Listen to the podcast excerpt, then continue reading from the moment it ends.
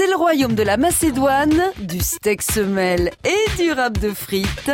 En France, plus de 6 millions d'enfants mangent à la cantine tous les jours, soit 1 milliard de repas par an.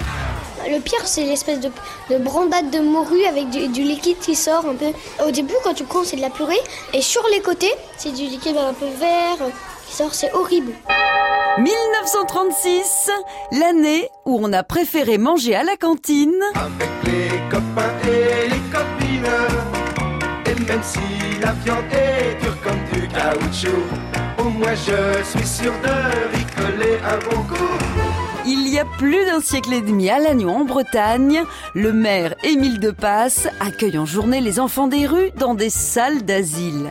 Pour convaincre les parents, il décide d'offrir des repas gratuits, soupe de légumes et pommes de terre à volonté. Dès la rentrée 1844, 150 gamins se bousculent à l'entrée de cette toute nouvelle cantine sociale. C'est une révolution. L'initiative bretonne arrive aux oreilles du comte de Salvandy, ministre de l'instruction publique, qui généralise les écoles du premier âge.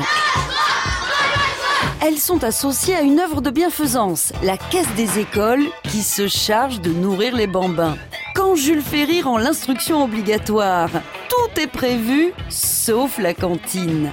Ce n'est qu'en 1936 que l'État décide enfin d'installer un réfectoire dans chaque établissement. La dernière circulaire du ministre de l'Éducation nationale qui vient d'interdire dans toutes les cantines scolaires toute boisson alcoolisée pour les moins de 14 ans. Y a-t-il trop de bidoches à la cantoche? Greenpeace a réalisé une étude qui affirme que les écoliers ont deux fois trop de protéines animales dans leurs assiettes. L'ONG recommande une alternative végétarienne bonne pour la santé et pour la planète.